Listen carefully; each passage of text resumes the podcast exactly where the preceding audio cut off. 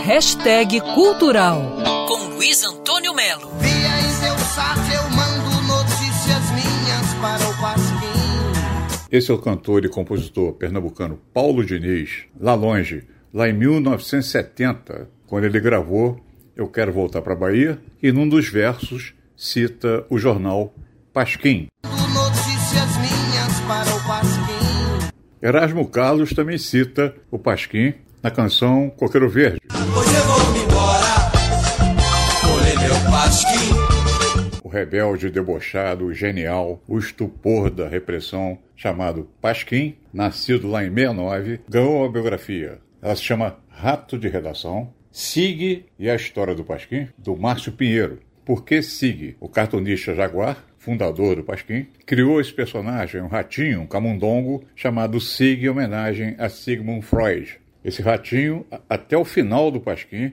aparecia lá nas páginas do jornal comentando, debochando, soltando piadas. Quem não viveu também merece conhecer esse jornal que era pequenininho, era o tabloide, liderava a chamada imprensa nanica, era movido a álcool pela redação nos bares de Ipanema e a última redação que ele teve, inclusive eu trabalhei lá, foi ali no Morro Pavão Pavãozinho, subida da São Romão, uma mansão que eles tinham lá. Na verdade, um sobradão, assim, entendeu? Nesse livro diz quem fundou o Pasquim: Luiz Carlos Maciel, Milô Fernandes, Ivan Lessa, Enfio, estava lá também, Paulo Francis, Sérgio Cabral, Ziraldo, Jaguar, Marta Alencar, Sérgio Augusto, Miguel Paiva, uma geração de pessoas que pensavam o Brasil, pensavam o mundo de uma maneira diferente e publicavam, escreviam coisas de maneira tão diferente e às vezes tão inusitada e absolutamente engraçada e absurda que a polícia política não largava o pé do Pasquim.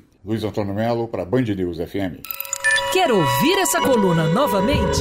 É só procurar nas plataformas de streaming de áudio. Conheça mais dos podcasts da Band News FM Rio.